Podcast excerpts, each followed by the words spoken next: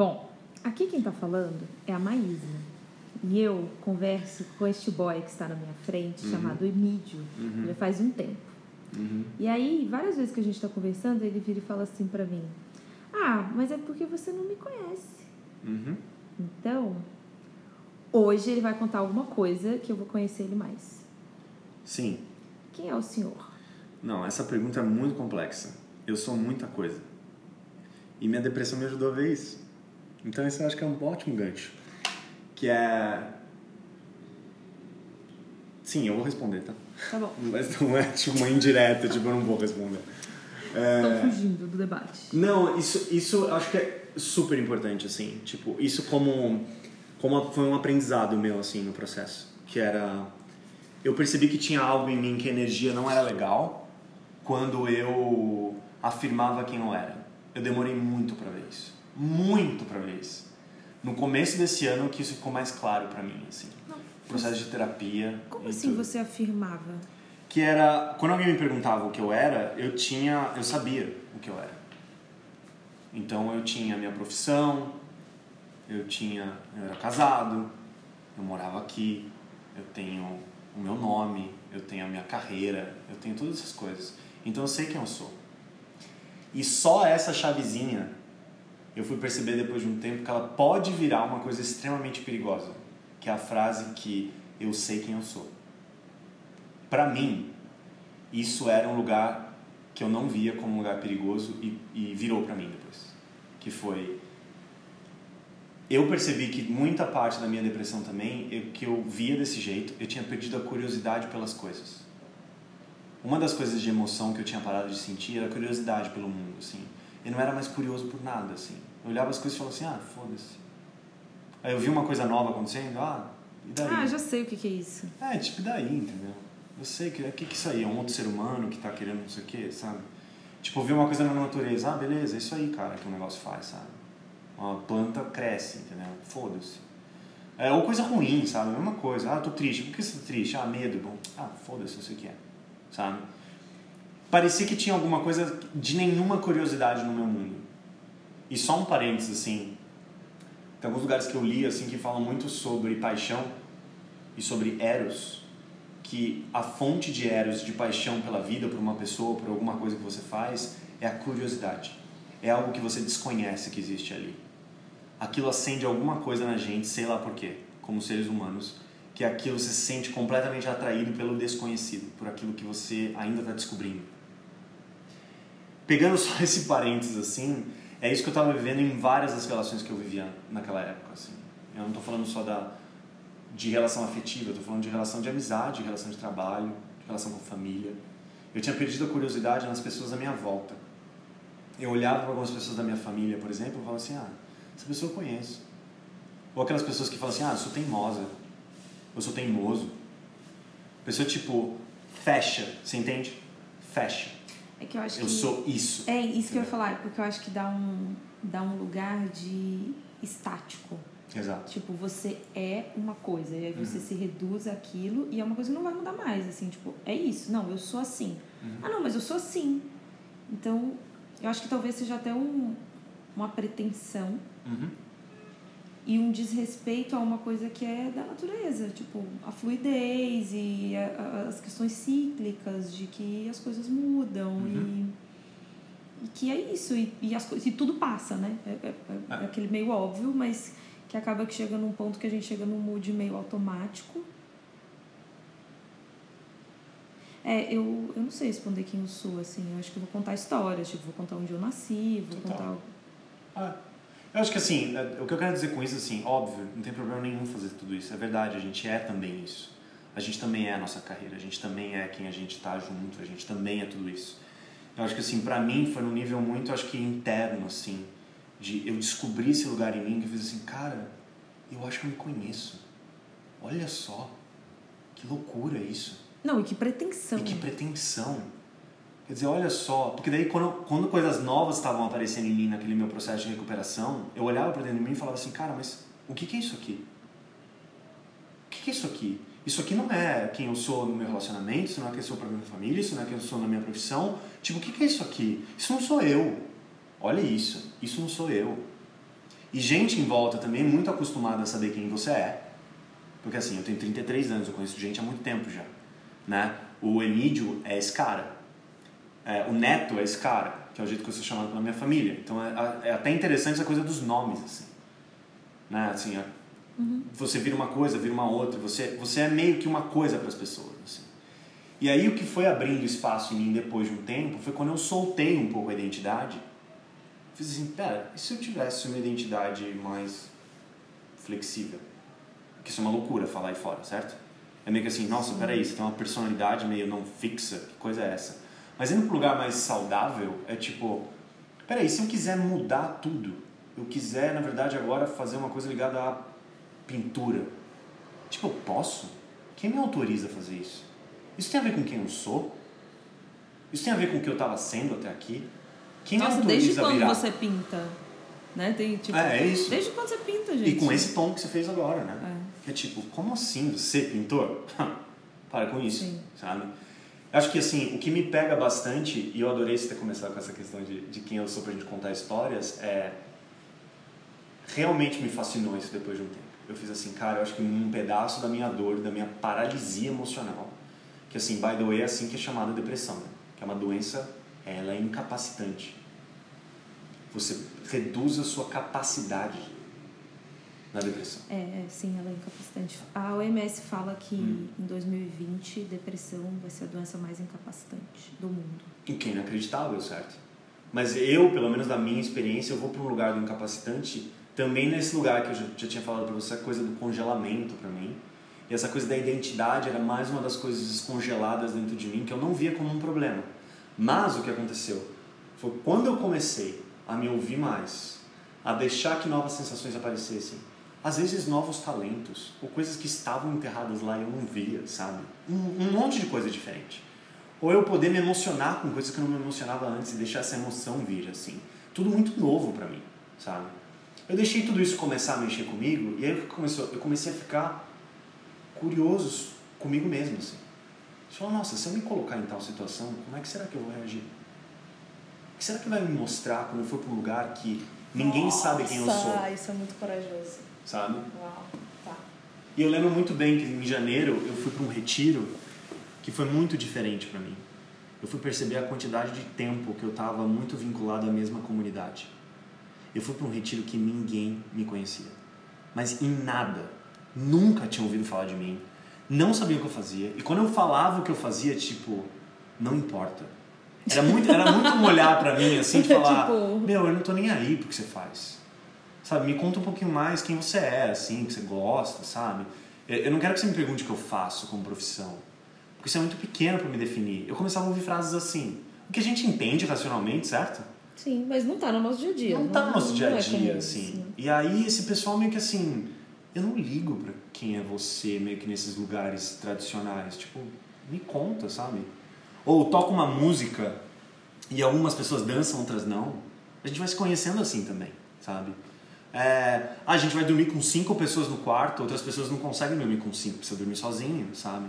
É, é outro tipo de meio que assim, e, e tá tudo bem também, porque daí cada um tem a sua identidade, certo? Mas a gente se conhecer nesse outro lugar, sabe? Nesse outro espaço. Quando eu voltei de lá, me deu muito isso, de falar, cara, eu me senti tão bem, porque é isso que me pegou muito forte. Eu comecei a perceber o poder que é a gente se sentir livre. E não uma coisa só virar uma coisa só, seja um rótulo só, que é você é o marido, você é a esposa, você é a mãe, você é o pai. É, eu, eu, hoje eu vejo isso com muita sensibilidade, que é, é maravilhoso ser tudo isso, mas tomar extremo cuidado para não virar um símbolo, virar quem você é. Você é muito maior do que um recorte, um. né? É, é, um recorte. É um recorte. um recorte. E todos eles podem vir de uma fonte. E se você não conhece essa fonte, você vira o rótulo. Você sempre vai virar o rótulo. Você não vira a fonte. Que é, peraí, que tipo de pai eu quero ser? Qual é o meu tempero que eu vou trazer para isso aqui que eu vou virar agora? Porque eu escolhi, sabe? Então isso, isso tudo veio forte para mim sobre ficar curioso sobre mim mesmo, ficar curioso pelas pessoas à minha volta. Aí eu comecei a fazer exercício de voltar a olhar, por exemplo, para minha mãe, para meu pai, para minha irmã, para outras pessoas à minha volta, como, peraí, eu conheço essas pessoas? Peraí, se minha irmã deixar de ser minha irmã e for a Letícia, sabe? Nossa, quem será que é a Letícia? Que sonhos ela tem faz cinco anos, eu nem sei mais. Porque faz tempo que a gente não fica junto como a gente ficava antes. Eu mudei muito em cinco anos, imagina ela. Sim. Quem é essa pessoa agora, sabe? E eu voltei aos pouquinhos e venho ganhando cada vez mais isso, um pouco mais de encantamento pelas relações, assim. E de não me colocar mais nessas gaiolas, entendeu? Cara, é muita gaiola. Nossa, muita gaiola. Quando que você percebeu que você estava doente? Com depressão? É. Um, quando Teve, teve um clique, assim? Teve, teve um dia teve, que você teve, falou, não, é realmente... Teve, pra mim foi, foi extremamente claro. Foi... E, e, e, nossa, eu dou graças, assim, por, por, ter sido claro, porque eu gosto de momentos, assim, que eu identifico coisas, sabe? Eu sou assim. Foi um processo de extrema tristeza para mim. Você é assim? Eu sou. Ah! Com certeza eu sou assim. e a gente vai se pegando nesses processos, maravilhoso isso. É, e que eu me vi num lugar muito assim, completamente sem paixão por fazer as coisas. Nada. Não tinha nenhuma emoção de fazer nada, nada, nada. E a gente já falou isso umas outras vezes.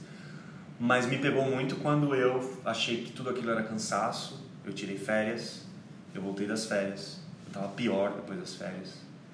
E aí eu falei, cara, alguma coisa tá muito errada comigo.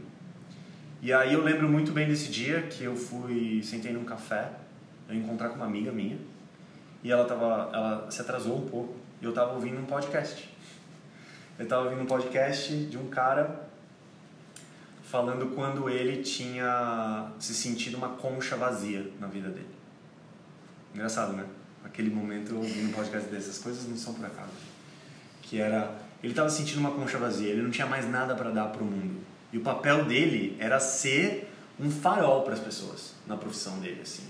Ele era tipo um conselheiro, sabe? Aqueles conselheiros comunitários americanos. Uhum. Tem muito esse papel, assim. E ele se viu no momento que ele não tinha mais nada para dar para as pessoas. Ele falava da boca para fora, porque lá dentro ele não tinha mais chama para distribuir. E ele não sabia o que estava acontecendo com ele. E ele foi falar com um mentor dele sobre isso. E o mentor dele falou para ele: é... E aí o mentor era muito religioso, e aí ele foi pro cristianismo para falar disso para ele e falou assim: não é engraçado que uma das frases mais poderosas que Jesus disse foi sobre é, a gente poder amar o outro como a gente ama a si mesmo. E ele fala muita parte do que se fala sobre essa frase é a primeira parte dela. É amar o outro, amar o outro, amar o outro, amar o outro. Mas fala, essa frase não é aquela frase amar a Deus sobre todas as coisas e ao próximo como a ti mesmo? Ah, acho que sim. Ah, tá. é, ele fez uma, sei lá, tá paráfrase, sei lá. Mas é muito coisa da, da segunda parte da frase, né? O que, que é se amar a você mesmo, sabe? Eu, e eu, assim, e aí foi um pause um pouco nesse podcast, que para mim foi um momento assim, todo mundo já ouviu essa frase, todo mundo sabe o que é isso. Muitas vezes isso é visto como egoísmo, amar a si mesmo. Mas eu, naquele momento, eu olhei e falei assim, mas o que, que é isso aí, cara? Eu não sei definir esse negócio aí, não. Amar a si mesmo, e aí quando eu amo a mim mesmo, eu vou amar mais o outro? Que história é essa? Não sei naquele momento eu me peguei realmente uhum. me questionando sobre essa frase. E esse mentor dele jogou essa provocação para ele e jogou uma outra coisa. Falou para ele assim: Você percebeu que até agora na sua carreira, na sua vida, você não para de entregar as coisas. Você não para de dar. E que bonito isso. Que bom que você tem uma, uma, uma vontade muito grande de poder oferecer coisa para as pessoas. Mas qual foi a última vez que você soube receber amor? Tipo, qual foi a última vez que você soube receber? Você recebe amor? Você sabe o que é receber amor ou não? Sabe? E eu, eu tô sendo extremamente sincero com você, assim, mano. Na hora que eu ouvi aquela frase, eu parei, parei o podcast. Me deu um negócio físico naquele momento, assim. Me deu um negócio que eu senti... Não foi no peito, foi no corpo, assim. Eu senti uma coisa tipo... Nossa... Eu não sei mais o que é isso. Eu falei para mim mesmo, assim. Falei, eu não sei mais o que é isso eu nunca mais pedi ajuda. Eu nunca mais aceitei ajuda.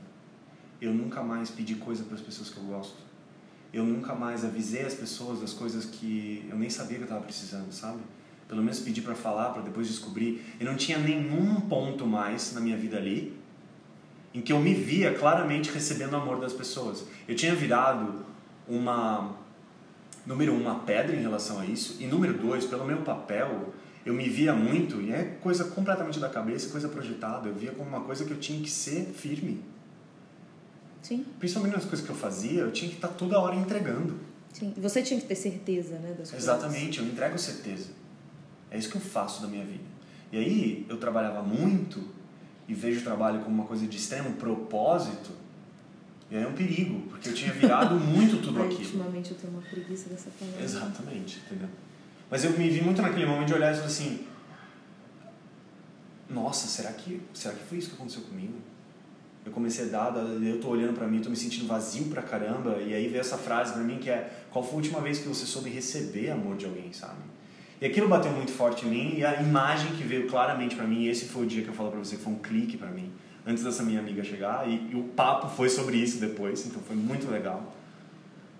Que eu vi uma represa atrás de mim, literalmente era uma imagem para mim. Eu vi uma represa atrás de mim, tipo Itaipu, assim, com as comportas fechadas. Tipo, um monte de água parada lá dentro, sem fluir. E eu via, é engraçado, eu via essa imagem atrás de mim. Era como se tivessem águas ali que queriam na imagem, vamos dizer, Sim, queriam ir na minha embora, direção é. ou passar por mim ou alguma Sim. coisa do tipo.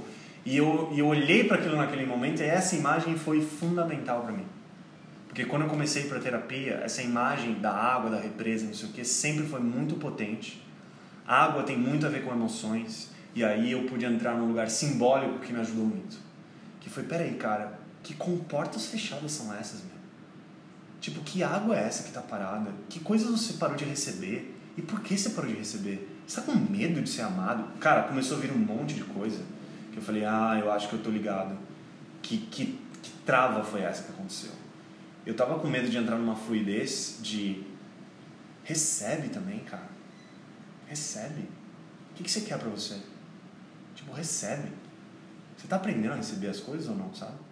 Então esse foi meu ponto meio meio assim super importante. E você sabe para mim essas coisas das imagens, do simbólico, é muito importante. Essa imagem me ajudou que eu não consigo te dizer quanto assim. De olhar para coisas fechadas. Meu psicólogo sempre voltava na minha recuperação e falava assim: "Toma cuidado, porque agora as comportas de Itaipu vão abrir, cara. É muita água." tipo, é muita água. Tipo, vai ficar bom depois, mas É, nos primeiros dias E foi exatamente isso. Sim. né? essa imagem me ajudou nesse lugar que foi água, meu. Tem muito choro aí. Tem muita coisa que ficou guardada. Tem muita coisa que, sim, você não recebeu. Você não celebrou um monte de coisa que aconteceu na sua vida. Você não deixou a coisa fluir, sabe? Agora, provavelmente, você vai revisitar um pouco essas coisas aí. Então, fica firme. A outra imagem que ele me deu foi tem um momento que uma pessoa sobe numa carruagem e ela não controla os cavalos assim. E provavelmente é o que vai acontecer com você agora. Ele comentou comigo assim. E foi o que rolou. Foi o que rolou depois. E pra você? Quando você descobriu? Nossa, Não nossa história é bem diferente. Quanto Hum. tempo tá aí? 19. 19. É, eu acho que esse ano. Mas teve um momento? Teve, Aham. teve. É, não, porque eu acho que foi muito diferente o nosso processo, assim. Acho que muitas coisas aconteceram esse ano. E eu lembro que no Natal do ano passado, muitas coisas já estavam muito claras na minha cabeça. Eu só precisava falar alto, assim. Não conseguia nem falar alto pra mim mesma. Eu acho que um bom gatilho foi eu ter raspado a cabeça. Eu raspei a cabeça, né? E raspar a cabeça foi como se eu tivesse... Comecei a andar pelada pela rua, assim. Eu, eu me vi muito exposta em muitos sentidos. Acho que eu tenho. Eu tinha uma coisa com aparência, acho que ainda tenho, né? Óbvio. Com a minha aparência física, assim, de me sentir insegura, de. Eu tenho muitas histórias de coisas boas e ruins em relação à minha aparência que, que eu acho que eu vou carregar, acho que é aqueles trabalhos para a vida inteira. É, mas foi um gatilho para eu me ver, assim, de você olhar pro espelho e falar, sabe, assim, sem, sem cabelo escondendo, nada, era minha cara, era eu. E aí eu me divorciei, mais ou menos pelo dia 10 ali Logo de depois? janeiro. Foi, eu voltei do Natal, passou o Réveillon e a gente se separou. E aí foi muito foda, porque eu acho que foi uma separação com muito, um nível de drama muito baixo, né? Então foi pouco entretenimento, assim, a gente foi, sempre foi muito sensato. E acho que foi um, um uma pessoa falou isso pra mim, de cuide, cuide do fim com o mesmo carinho e a mesma atenção que você cuidou do começo. E eu fiz isso sem ter ouvido essa frase. Uhum. E eu acho que nós dois fizemos isso. A gente, a gente cuidou, a gente se cuida ainda até hoje, eventualmente. Uhum. Mas existe muito carinho entre a gente. Então foi sem drama, assim, tipo. Uhum. E aí é meio que preto no branco também, né? Que aí você não fica entretido com muito drama. Pelo menos acho que eu poderia ter me entretido mais. E aí, muito rápido, eu estava sozinha no nosso apartamento. Muito rápido, eu me mudei para outro apartamento, comecei a construir uma casa, que para mim foi um processo importante de, sei lá, criar uma casa nova, comprar móveis, pensar nisso. E aí eu entrei num mood que eu tava amando meu trabalho, tava super acelerada, que era aquilo que eu falava, tipo, chegava às seis e meia da manhã, uhum. fazia mil coisas, trabalhava de domingo a domingo, acho que eu passei uns dois meses trabalhando de domingo a domingo, e eu tava assim, aquilo me energizava. E eu acho que eu pus muita expectativa. E aí começou a me frustrar e várias coisas mudaram. E de repente eu não sentia que eu estava sendo mais ouvida. É... Eu comecei a me sentir diminuída. E aí sabe quando você fica, pera, putz, eu tô dando tanto, sabe? E não tá fazendo sentido. E aí, em paralelo, uma amiga querida, essa espanhola que eu te falei, nascida na Bahia, é, me falou: Nossa, tem uma vaga de emprego, ela tem tudo a ver com você e tal. E aí eu troquei de emprego. Então, foi tudo muito rápido. E aí, na semana que eu troquei de emprego, eu assinei o divórcio. Eu fui ao cartório. E ir ao cartório é horrível. Puta que pariu, é muito muito é ruim, é muito ruim, é muito ruim, é muito ruim. Isso deveria ser eliminado. Isso deveria ser eliminado, assim, é um procedimento horroroso, é muito ruim, é muito ruim.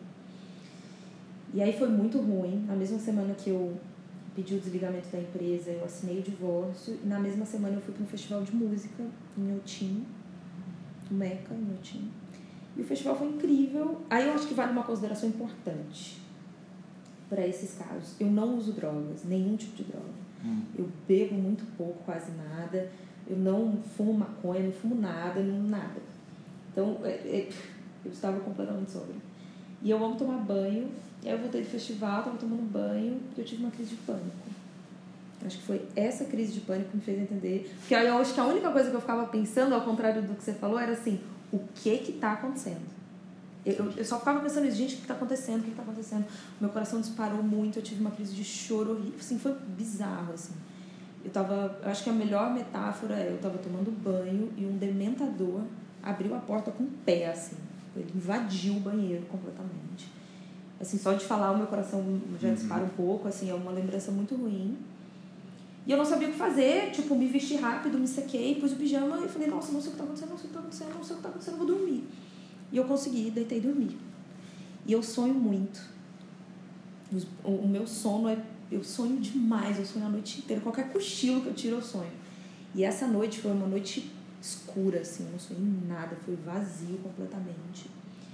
E como todas as crises de pânico que eu tive depois, eu acordei com uma ressaca no dia seguinte. É muito, é muito estranho falar, não sei se você sabe o que é essa ressaca de pós-crise de pânico. Também não sei se isso é comum. Não, se todo mundo que tem crise de pânico é. tem isso. Mas a minha crise de pânico gera isso, assim. Eu acordo muito cansada, eu acordo muito triste ainda, muito de ressaca. E aí eu não sabia com quem conversar. E uma pessoa da virada política compartilhou uma coisa sobre isso e tal, e eu mandei mensagem para ela. E a gente nem era amiga, assim, era uma colega. E ela foi uma delícia, assim. Ela só me mandou um WhatsApp. Mar, tô cortando o cabelo, então eu não vou poder falar com você no telefone. Mas a gente pode falar por WhatsApp? E a gente conversou a tarde inteira, assim, eu me senti, ela foi muito empática, eu me senti muito acolhida. E aí eu fui melhorando, mas assim, muitas crises de choro ao longo do dia. Sabe quando você não é uma boa companhia? Eu, eu tava com uma energia péssima, baixíssima, péssima. Olha a gente julgando é. os sentimentos, mas enfim. Não é ruim, né? Eu tava muito triste. Uhum. E eu acho que foi aí que eu percebi que eu tava doendo. Assim, eu percebi que, tipo, não estava tudo bem. Uhum. Eu acho que eu não consegui me diagnosticar. Na época eu já fazia psicólogo. E aí eu fazia um psicólogo que eu não me adaptei. Ele era lacaniano. Uhum. Enfim, eu conheço um monte de gente que adora essa linha, mas eu realmente não me adaptei. E aí meio que ele falou, tipo, ah, acho que você teve uma crise de pânico, mas acontece, então. E aí, bom, eu sou. Hum, eu sou um pouco. ou muito organizada, vamos colocar assim. E eu comecei a mapear as crises de pânico e eu comecei a perceber que elas aconteciam com muito mais frequência. E aí chegou um ponto que elas estavam acontecendo toda semana. Hum. E aí quando elas começaram a acontecer toda semana nessa periodicidade, aí eu comecei, não, eu preciso de mais ajuda, assim, não, não é isso. E aí ele saiu de férias. Hum. E aí ele saiu de férias, eu fiquei, caralho, que merda, tipo... E aí eu voltei para minha psicóloga antiga e aí foi maravilhoso, maravilhoso. Aí eu tive uma sequência de ter, sei lá, três dias de crise de pânico. Uhum. E aí eu comecei a me tratar com ela, até que chegou um ponto que ela virou para mim e falou: Eu realmente acho que você consegue sair dessa sozinha. Só que eu também acho que você não precisa sair dessa sozinha. Você não precisa sentir tanta dor, assim, tipo, você passa o dia inteiro sentindo dor. E era, eu, eu não sei se você sentia, mas eu sentia dor física, assim. Meu peito doía muito, tipo, eu tava passando mal, assim, meu corpo passava mal. Eu acho que uma coisa que eu tive também, eu perdi completamente o apetite. Perdi muito o apetite. E eu me desconectava muito das pessoas, assim. Às vezes eu tava conversando com uma pessoa, igual a gente tá conversando agora, e do nada parecia que eu tava muito distante da pessoa, assim. E de repente nada que você tava falando me importava, e eu me sentia um vazio, e eu me sentia muito sozinha. Às vezes a percepção que eu tenho é que eu me sentia morta. Uhum. De, de não é nem bom nem ruim, mas é vazio, assim, tipo. Eu me sentia completamente morta, assim. Eu não tinha nenhuma emoção, eu não tinha nenhuma energia. E, e aí a Sandra me passou para outra Sandra, que é hum. essa psiquiatra. Sim. Que ela é. Elas são, sério, elas são amigas de muitas vidas passadas, assim, porque elas são muito complementares, é maravilhoso, elas têm o mesmo nome e elas não se conhecem. Uau. E aí, depois que eu conversei com a Sandra, psiquiatra, e ela virou pra mim e falou: Maísa, assim, você parece que tem uma consciência muito estruturada do que você está passando. E o seu corpo ele é muito virgem em, em muitos sentidos, mas assim, eu não, eu não consigo te passar um remédio tradicional, assim, tipo, sei lá, uma tarja preta que você vai comprar em farmácia. Uhum. Porque eu, eu acho que você é muito sensível. Então, ela sugeriu um tratamento antroposófico. E aí eu falei, bom, eu não sei o que isso significa, eu não tô nem aí, eu confio em você, me dá e eu vou tomar é. essa merda. E, e, partiu, sabe? Sim. E aí eu comecei a tomar. E aí eu acho que tem uma coisa que parece que os dados de depressão são maiores entre mulheres. Hum. E aí é por causa dos nossos hormônios. Hum. E aí passaram tipo um mês ou dois, e aí a minha menstruação atrasou 16 dias. E aí eu tive uma crise de pânico que ela praticamente durou 4, 5 dias, assim. E aí foi quando eu falei, bom, não tá dando certo, assim. Eu voltei, eu me lembro de mandar mensagem para ela e falar, Sandra, então, não, não tá dando certo, assim. Tipo, eu, eu realmente vou enlouquecer, eu não, eu não consigo, eu não tô conseguindo trabalhar, assim. E acho que era a frase que eu mais falava e que ultimamente eu não tô falando mais tanto, mas era viver tá difícil, assim, não, não tá fácil viver. Tipo, se for pra ser assim, talvez eu não queira. É, não é legal, né? Assim, não. Não, vou embora. É, não tá bom, assim, eu quero uhum. descer. Uhum. E aí eu fiz outra consulta com ela e ela fala umas coisas. Ai, a Sandra é uma daquelas bruxonas. Uhum. E ela virava para mim e falava assim: Eu não sei se você entende o que eu vou te falar agora, mas eu queria que você confiasse na dor. A dor é um processo de aprendizagem. Então eu queria que você sentisse ela e eu queria que você confiasse nela. Então, de novo, eu queria não te passar um remédio padrão. Nossa, é. Eu queria complementar o tratamento antroposófico e eu vou te passar outros remédios antroposóficos para você complementar a sua dosagem. Mas eu não quero ainda, deixa eu tentar. Tipo, vamos tentar, sabe? Assim, ela foi muito parceira. Eu falei, vamos. E, e Meu, quando foi isso? Tem dado no começo certo, desse foi em setembro. O quê? Que a minha menstruação atrasou? Ah. Não, foi a, sem ser essa do mês agora ou anterior. Foi muito recente. Uau! Então, agora tem feito sentido, assim. Tanto Sim. que eu voltei nela e ela falou, bom, então eu acho que agora... Tanto que a minha menstruação do mês passado... Eu não tomo pílula. Uhum. Então, meu corpo age como ele quer. E aí, a último, no último ciclo, atrasou quatro dias. Aí eu já tô tipo, porra, mês passado atrasou 16, esse mês atrasou quatro, mês que vem, então. Estamos né? chegando na. Estamos chegando no lugar. Legal. Uhum. Sério, mas eu tô falando rindo, mas é, é um processo muito doloroso. E, e misturar a depressão com, com TPM, com ciclo menstrual, tipo. Aí você fica, é muito difícil separar, assim, não, eu tô me sentindo mal porque eu tô eu tô triste porque eu tô. De, é, tipo, uhum. o que que tá acontecendo? É, mas a dosagem, eu acho que tá dando certo agora. Eu vejo que eu tô muito mais. É, como chama isso? Contemplativa. Eu fico mais olhando as coisas.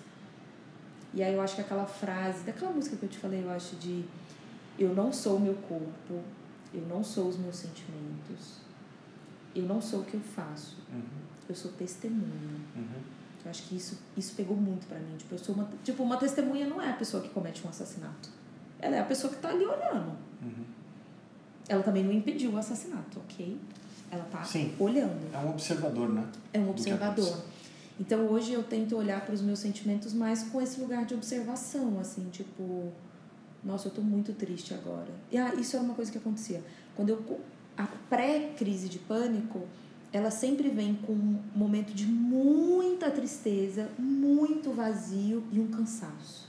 Então eu sempre durmo, acordo e tenho uma crise de pânico. Normalmente tá. é assim. Então, aí eu tenho mais respeito até por esse soninho, assim, tipo, não, eu vou dormir agora porque eu tô ficando cansada. Mas eu não quero ficar alegre. Porque tem uma coisa tipo, ah, eu tô me sentindo triste. Ah, não, não fica triste, não, fica alegre. Não, não tem a ver com isso, né? Não tem a ver com isso. Essa emoção tá vindo agora, eu preciso sentir ela como hum. uma testemunha, tipo, deixa ela passar. Como se ela estivesse passando no meu feed, assim. Pode ser que ela demore para passar. E eu preciso respeitar, eu preciso tentar entender de onde ela vem. Aí eu acho que conecta muito com na escuta, né? Porque é, é você ouvir. É uhum. se ouvir. É, e tem algum lugar assim que me pega muito forte. mais difícil que seja ouvir isso sobre a dor que ela falou pra você. É, para mim é muito difícil até hoje, assim mas para mim vem num lugar que eu sinto a sabedoria de uma frase dessa, que é a sua dor está querendo te mostrar muita, muita coisa. coisa. Então assim, respeita a presença dela, assim, se, tipo isso é, isso é, isso é muito forte assim, que respeita a presença dela. É, é isso. Ela está aqui, então eu vou é, você falou das suas metáforas, você falou do, da, da comporta, represa, né? represa de água. Eu acho que eu tinha eu, tive, eu tenho duas. Uma que as duas, a Sandra e a Sandra, falavam sem ter se conversado, que era a história do casulo. Elas sempre uhum. falavam, para uma minhoca virar borboleta, ela vai ter que entrar no casulo. E ela entra no casulo sozinha. Ah, entendi. E ela vai ficar lá no escuro é. o tempo que ela precisar. Total para ela virar borboleta. E é um processo dela. Se vier alguém, e você já viu alguém, criança, fazer isso, de começar a soprar o casulo assim, uhum. para ele esquentar rápido, ela vai sair de lá com as asas todas amassadas. Então, é. isso eu acho que. Porque eu ficava pensando muito, tipo, imagina você dentro do casulo escuro, sozinha, tendo que fazer um monte de coisa que você nunca fez, porque você é uma porra de uma lagarta, uhum. e você tá, talvez dá pra você virar uma borboleta. Então eu acho que esse era um lugar que, que deve doer muito, sabe? Então eu acho que esse era um lugar que eu ficava. E eu acho que o lugar que eu ainda fico, que é a melhor metáfora para os momentos que eu me sinto muito triste, é que antes era um dementador. Sim. E aí eu, eu uso o dementador muito pelo Harry Potter. Não, total. E a J.K. Rowling fala uhum. que o dementador representava a depressão dela. E o dementador, em tese, ele é um tipo uma pessoa alta, né? Ele não é um uhum. homem ou uma mulher, mas é uma pessoa alta, como se fosse um fantasma grande, tipo uhum. de dois metros, um metro e meio, sei lá. E hoje o meu dementador é uma criança. Uhum. E eu facilita para ele ser uma criança para mim, porque uhum. por exemplo, eu fui no cinema outro dia naquele cinema ao ar livre que tá tendo, Sim. sabe? E eu passei, eu tava muito triste. E eu tava assistindo um filme que eu já assisti várias vezes, eu adoro ver filme repetido. E, tipo, eu que escolhi o filme, em tese era pra eu estar muito feliz, eu tava com um amigo muito querido, tipo, que a gente não se vê há muito tempo, da faculdade e tal, e eu tava muito triste. E é como se o dementador, aquele bebê dementador estivesse brincando na minha frente. Ele está brincando e ele está dando risada. E ele não é feio, e ele não é mal. Não é nada disso. A gente tem muito essa coisa de julgar os sentimentos. Então, para mim, é como se eu tivesse pego ele pelo sovaco, assim, igual a gente uhum, pega o bebê. Sim. Eu peguei ele no meu colo e ele ficou assistindo o filme no meu colo, o filme é. inteiro. Então, cada vez mais eu cuido dele. Faz tempo que ele não vem, uhum. desde o filme, por exemplo. Mas quando ele vem, eu, eu ando de mão dada com ele, assim. Eu não, é. eu não quero que ele vá embora. Eu quero que ele fique o tempo que ele precisar, assim. É foda falar isso, né? Porque é uma bosta. É óbvio que eu queria estar super em êxtase, dando gargalhadas mil. Mas é que eu acho é um que ele processo, tem o seu né? valor, assim, tipo, Total. sabe? Não, assim, eu fico muito, muito empolgado, assim, surpreso enfim, quanto mais eu falava de, de, depressão naquela época e algumas pessoas se aproximavam de mim falando, olha, eu já tive, é mais ou menos isso aqui, eu fiquei bem impressionado com, com a capacidade que as imagens têm pra gente que tá, acaba passando sobre isso. Eu fico assim, é, é muito legal ouvir uma pessoa, tipo, tendo outras referências, outras imagens, mas assim, é, é super interessante essas relações que a gente vai vendo com essas imagens. Tipo, no seu caso, a imagem diminui, ela ganha outro tipo de cor, né? Outro tipo de jeito, ela interage com você num outro lugar é, ela não te bota mais medo, quer dizer, isso tudo é, é o que está acontecendo dentro da gente, né? Não, pra caralho. Não, e no é final total, das contas, né? eu, hoje eu quero mais é fazer um Globo Repórter com o meu bebê dementador. Assim, é tipo, o que, que você se alimenta, meu bem? O que, que você faz aos finais de semana? Exatamente Porque acaba que é como se a gente estivesse descobrindo. E as duas. As duas Sandras falam muito isso pra mim. Você tem medo de ser ruim Uhum. Sabe? Porque acaba que, tipo, tem esse lugar, né? De tipo, ah, eu trabalho numa ONG, eu faço vários trabalhos voluntários, ah, e tipo, eu quero muito a paz mundial. E tipo, não, mas eu tenho um lado mal. Total. Porque todo mundo tem.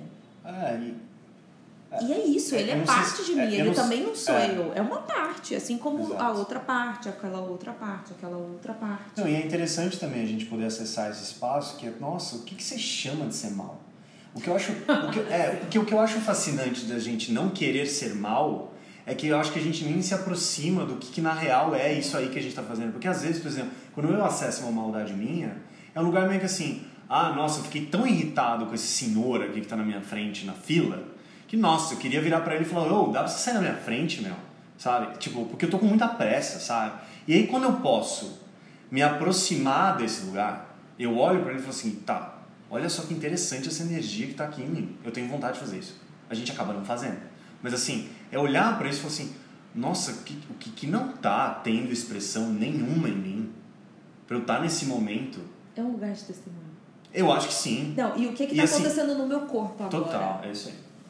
Para mim, esse, esse é o caminho. E aí, quando, você, quando eu, eu brinco com você essa coisa da maldade, é olhar que é, olha, tem algo presente em mim que eu não me orgulho nem um pouco do que a imagem é.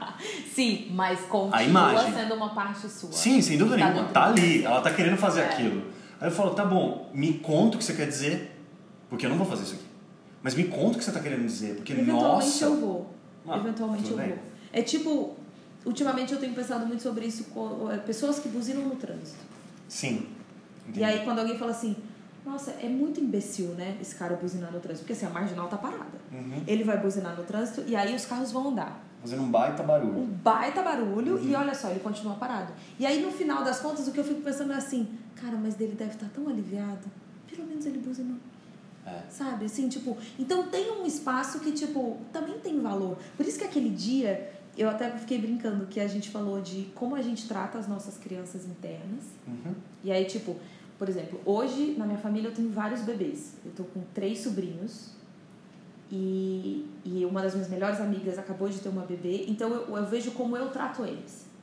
E eu trato eles como. É, é uma Maísa muito paciente, muito divertida, muito curiosa, muito cuidadosa. E aí eu fico pensando, e como que eu trato eu mesma? A Uhum. mim?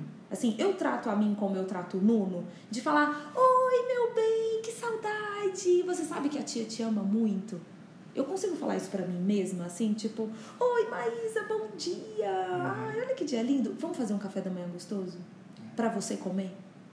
Tipo, ontem eu fui na floricultura e aí foi muito engraçado que a moça, eu escolhi, aí a moça virou pra mim e falou assim: Você quer escrever um cartão? Aí eu falei: Ah, não, o buquê é pra mim. Parei. quero, Ah, eu que- quero que escrever um cartãozinho. E aí eu escrevi um cartão É, pra mim mesma. E eu saí pela rua com o meu buquê, É. com um cartão que eu escrevi pra mim mesma, porque Não. eu adoro flores. E tipo, Há um tempo atrás eu ia falar pra você que eu, eu, eu ia achar essa história uma besteira.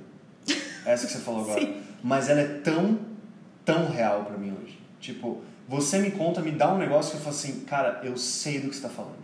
Tipo quando você É vai tipo- comprar um presente, fala assim, não precisa embrulhar porque ele é pra mim. Total. Não, mano, precisa embrulhar sim. Eu quero desembrulhar ele.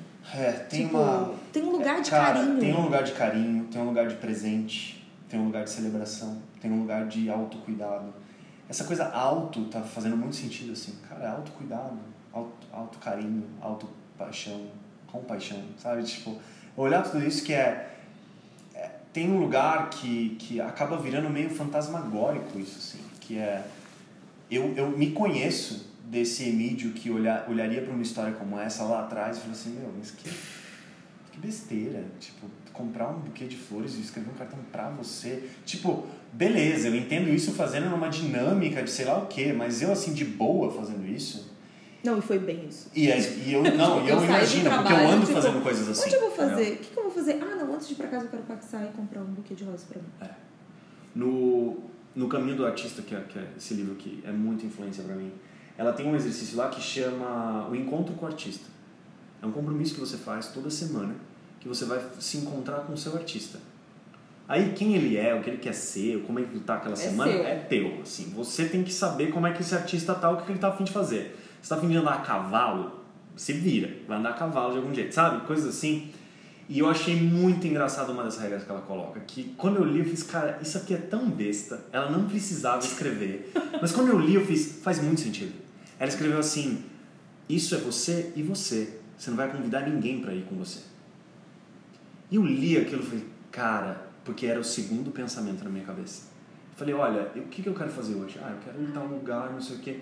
Ah, Ah, então mas quer saber? Por que não ter uma companhia para fazer isso? Mó legal. E foi tão interessante ler a segunda frase depois, que era: Isso é uma coisa que você faz sozinho. É você e o seu artista. Você está em ótima companhia. E porque você vai deixar esse seu artista se expressar naquele encontro. Vai onde ele está afim de ir. Você quer numa loja de disco que nem existe mais? Vai e vai ver o que acontece. Entendeu? E escuta isso que acontece em você. Você quer sair e não ouvir música e só andar na rua? Então vai. Faz 20 minutos disso e volta para casa. Você fez o seu encontro com o artista daquela semana. É uma coisa para você, você com você. Uau. E naquele momento, para mim, aquilo foi muito importante. Porque eu fiz assim, cara, eu acho que eu preciso resgatar a minha relação comigo mesmo. É e eu nem sei o que é isso. Sim, sim, sim, Sabe, sim. tipo- Porque eu acho que entra num outro lugar do tipo, mas o que, que o meu artista quer fazer? Total. O que, que ele gosta? Não, e como fazer? assim eu tenho um artista dentro de mim? Que história é essa, entendeu? É, eu acho que aí é uma reflexão que eu vejo muito de o que eu fazia na adolescência. Também, pode ser. Cara, eu aí. parei de fazer tudo que eu fazia na adolescência. Ah, isso eu é estudava línguas, eu fazia muito esporte, muito, muito, muito. Eu jogava coisa o dia inteiro. Eu fazia ginástica olímpica, eu fazia handball, eu jogava basquete, eu fazia academia.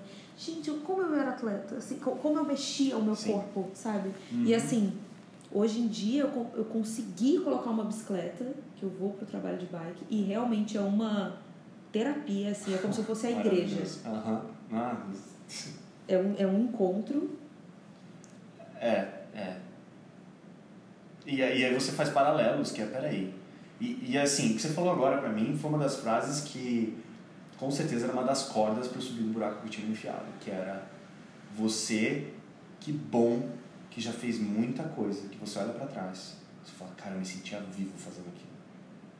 E eu falava pra mim mesmo no processo de recuperação, eu falava pra mim assim, o que era aquilo que fazia você se sentir vivo? Volta a fazer, tipo, uma vez, três vezes e vê o que acontece. Porque agora você tá um pouquinho mais velho, então você vai olhar as coisas de um outro jeito. Sim, sim. Volta a fazer para ver o que acontece. E a minha aproximação com grupos de escuta, por exemplo, veio daí. Porque eu conhecia grupos de escuta há nove anos. E eu fazia alguma coisa, me fazia bem estar ali. Era gostoso. E nove anos depois eu voltei. Fui fazer a primeira vez depois de nove anos. Sentei lá, duas horas depois eu saí falando o seguinte: Cara, não, não dá. Isso precisa estar dentro da minha vida. Não, e é muito louco. Precisa estar dentro da minha vida agora. o que, que as pessoas fazem quando elas saem do trabalho? Duas coisas. Três, vou colocar três. Hum. Elas vão pra academia Uhum. com a bosta, né? Desculpa. Ninguém vai pra academia porque é divertido. Você não gosta. Dessa coisa de academia, tipo. É- Essa relação que as pessoas e- têm com a academia eu não gosto, porque você vai para a academia para emagrecer. Você Ah, vai para a entendi. academia porque o verão está chegando. Entendi. Você vai, tipo, Tem a ver com não você é vai legítimo. aparecer pros outros. Não é legítimo do Entendi. tipo, não, não, é, é para se divertir. Não é para se divertir. A academia não é um lugar que as pessoas se divertem, sabe? É um lugar de competição. Hum. Ou você vai beber, e aí é uma relação do tipo, até que ponto isso realmente te faz bem e você gosta de estar ali, ou você vai para casa sentar e assistir televisão. Então, isso virou automático, né? Tipo, segunda, quarta, sexta eu vou pra academia, quinta eu faço happy hour, os outros dias eu assisto televisão. Quando que você separa um horário para fazer uma coisa que você realmente gosta? É, isso é um perigo de olhar. Eu digo no bom sentido. Isso é um perigo de olhar, assim, porque começa. Dá uma, dá uma bugada, né? Não, porque assim, peraí, tem outras opções? Quais são as renegociações que eu vou precisar fazer na minha vida para criar uma vida que realmente vai ser divertida e gostosa de fazer? São muitas às vezes. Eu tive que fazer várias. E várias eu não fiz renegociações, eu cortei coisas. Sim, não, eu cortei coisas. Você entende? É, então, Sim. é aí que tá também. E a minha tendência hoje, mesmo concordando com você em relação à academia, bebida, coisas assim, eu também venho buscando entender que é do que, que a gente está tentando cuidar quando escolhe essas coisas. A gente está cuidando de um monte de coisa fazendo isso, né? Mas tem essa coisa, cuidando de quê? Daquilo que Não, mais está vivo de dentro de você. Sim, Porque às vezes a gente cuidando de quem? cuidando de pessoas também. Tudo bem, assim, é, é mais assim, é, beleza, então reacessa isso e olha pra ver se aquilo que mais precisa ser cuidado em você agora, você tá tendo escolhas na sua vida que estão te alimentando daquilo que é importante pra você. Por exemplo, conexão é algo muito importante pra mim, muito, e eu não tinha ideia do tamanho que isso é importante pra mim, que é falar de coisas significativas e não precisa ser 24 horas por dia. Só essa conversa que a gente tá tendo, isso aqui me alimenta, sei lá durante quanto tempo sabe? Tipo, a gente ficar um tempo conversando. E eu percebi, por exemplo, escutas. Olha só, olha que maravilha, eu consigo inserir na minha vida um espaço de conexão, às vezes até com pessoas desconhecidas. Que eu fico ainda mais grato, que é, caramba, eu posso treinar minha conexão, e não só treinar, viver conexão com gente até que eu não conheço. Nossa, como eu tô grato de ter encontrado isso, ter tido a coragem de ir cada vez mais ficando nessa escolha. Porque é uma escolha estranha. Peraí, como assim? Você vai gravar um podcast com a Maísa, tipo, quinta-feira à noite, sabe? Tipo, Sim, sim. falando de depressão. Tipo, É. que história é essa, entendeu? Tipo, as pessoas não estão fazendo isso agora. Tipo, você faz isso, mas é sua profissão. Tipo, o que que... Sabe? Tem Mas por muita que, que coisa você em volta, faz? Entendeu? Eu- is- isso ainda pega. Mas por que, que você vai fazer um podcast? Uhum. Tipo, por que, que vocês vão fazer? Sabe assim, tipo. Muito doido, né? Chega? Tá bom, né? É, Que horas são? Não, acho que a gente deu uma hora. 48 minutos. É. Ah, A gente foi um pouco mais, um pouco menos longe. Tá bom. O último foi uma hora e Uma hora e 42. Esse tá com 50 minutos. Até que tá bom. Ah, Então foi esse o papo que a gente foi teve. isso, gente. Quem eu sou, É, eu acho que, Que você ainda vai poder. resposta. É, acho que você ainda vai poder usar esse bordão ainda. Eu acho que vai, daqui uns três anos você ainda vai falar, não, mas é porque você não. Tipo, pode ser. É, tá bom. tá bom, ótimo. Um beijo.